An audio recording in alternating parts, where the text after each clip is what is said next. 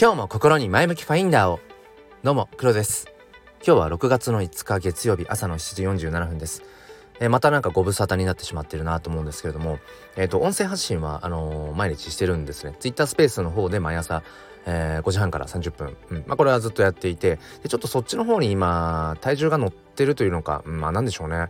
今自分があのリアルタイムで 特に話したい話共有していきたいっていうものが、まあ、やっぱり NFT とか、えー、 Ordinals っていう部分で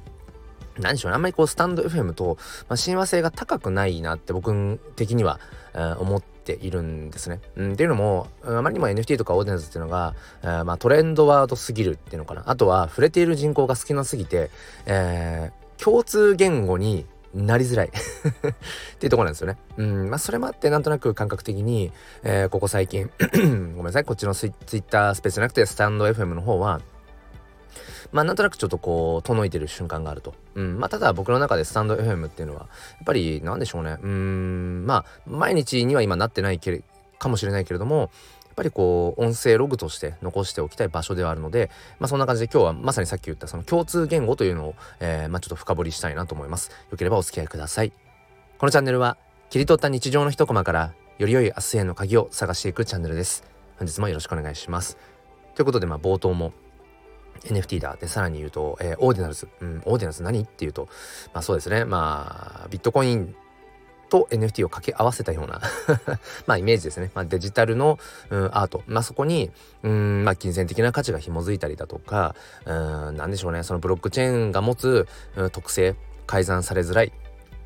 づらい、まあ、基本的には改ざんができないとされている、うんまあ、未来英語を残っていくとされるその、うん、インターネットの、まあ、上を行く技術とされていてまだそれが、えー、一般大衆化されていないと。なかなかやっぱりパブリックなものにはなりづらいよねっていうところを、まあ、体験体感しています。だからまあそうでしょうね。ね一般大衆の方から見たらそのともすると一部のいわゆるマニアックな、うん、ギークと呼ばれるオタクの人たちがこうガチャガチャワチャワチャやっている、えー、ともすると仮想通貨暗号資産を使ってる、まあ、怪しいものっていう風な、まあ、印象が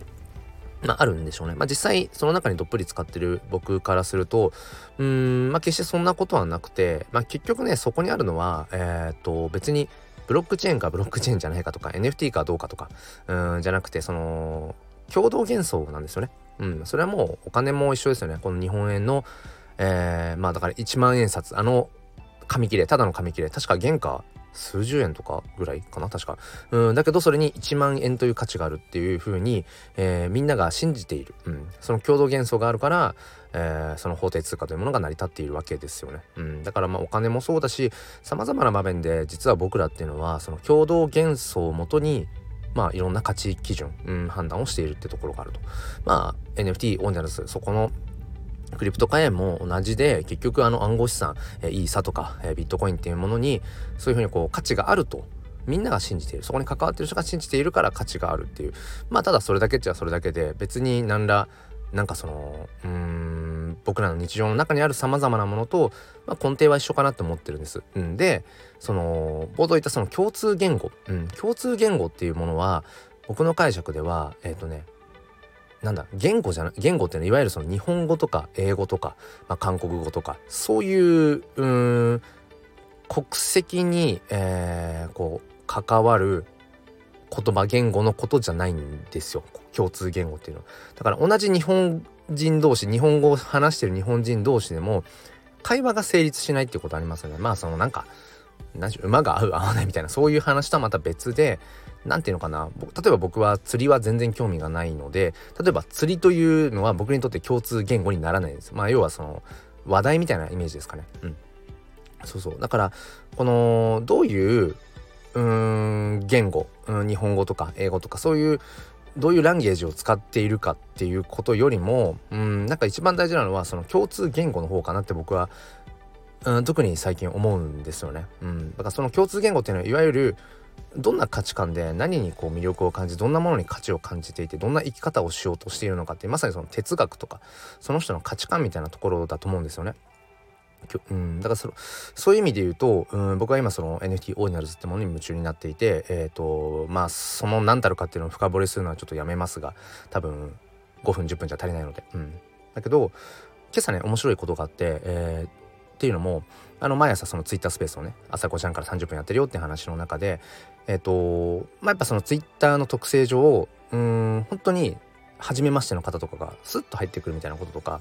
それこそ海外の方が入ってくるなんてこともまあ時々あるんですね。で今朝もまあいつも通り喋っていたら、えー、まあ中華系かなうんっていう感じの方が入っていらっしゃってでまあその PFP ですねアイコン見た感じあ NFT オーディナーズ界隈の、まあ、あのコミュニティの感じかなっていうのはその PFP から、まあ、指すことができたんですけどスピーカーの申請が来たんですね。スピーカーで上がりたいっていう。で最初いやちょっといきなりだからなどうしようかなみたいな。今日は今日で自分も話したい話あるしと思ったんですけどまあなんかとりあえずちょっと上がってみてもらうかと。で話してみてなんかもうよく分かんなかったら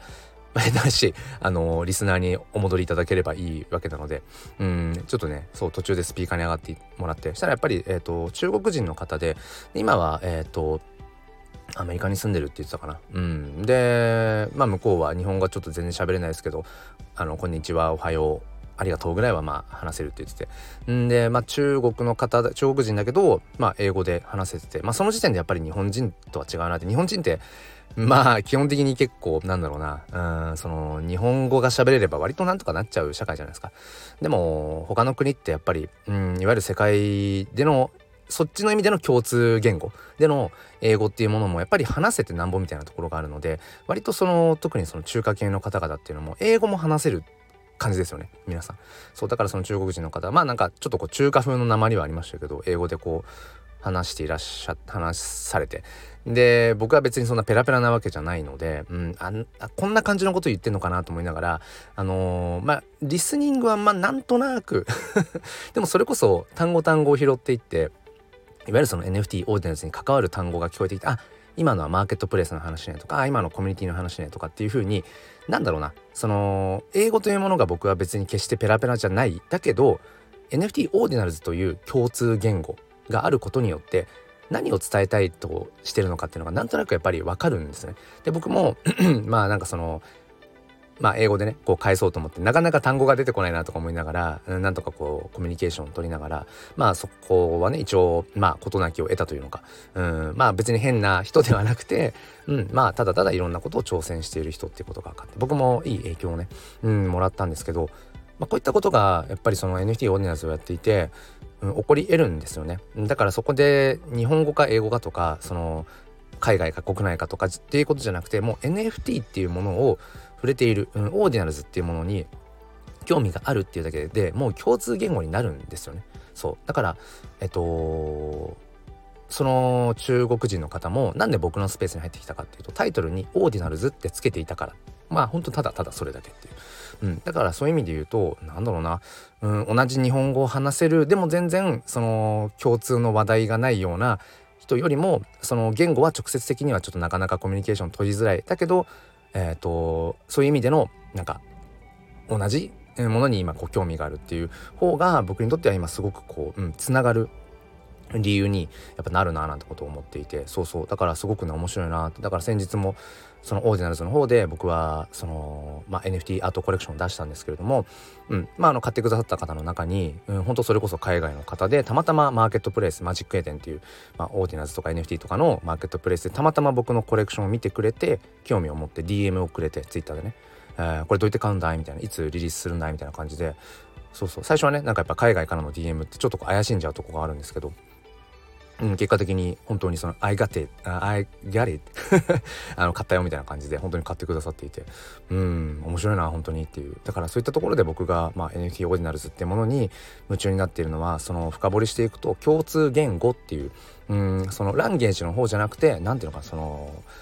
興味関心、うん、なんかその価値何に価値を感じているかっていうなんかそっちでつながっていくことができるこの楽しさ、うん、なんかそれをね改めて感じました。はいということでえっ、ー、とちょっと久しぶりの配信になったんですけれども最近そんな感じで僕はあの元気にやっています。うん、もうなんか HSP がどうのこうのっていうのは最近気にならないぐらい自分が HSP であることをなんか忘れかけてるようなある種それはいいことなのかもしれないななんてことを思っています。ということで、えー、皆さん今日もね良い一日をお過ごしください。そして心に前向きファインダーをではまた。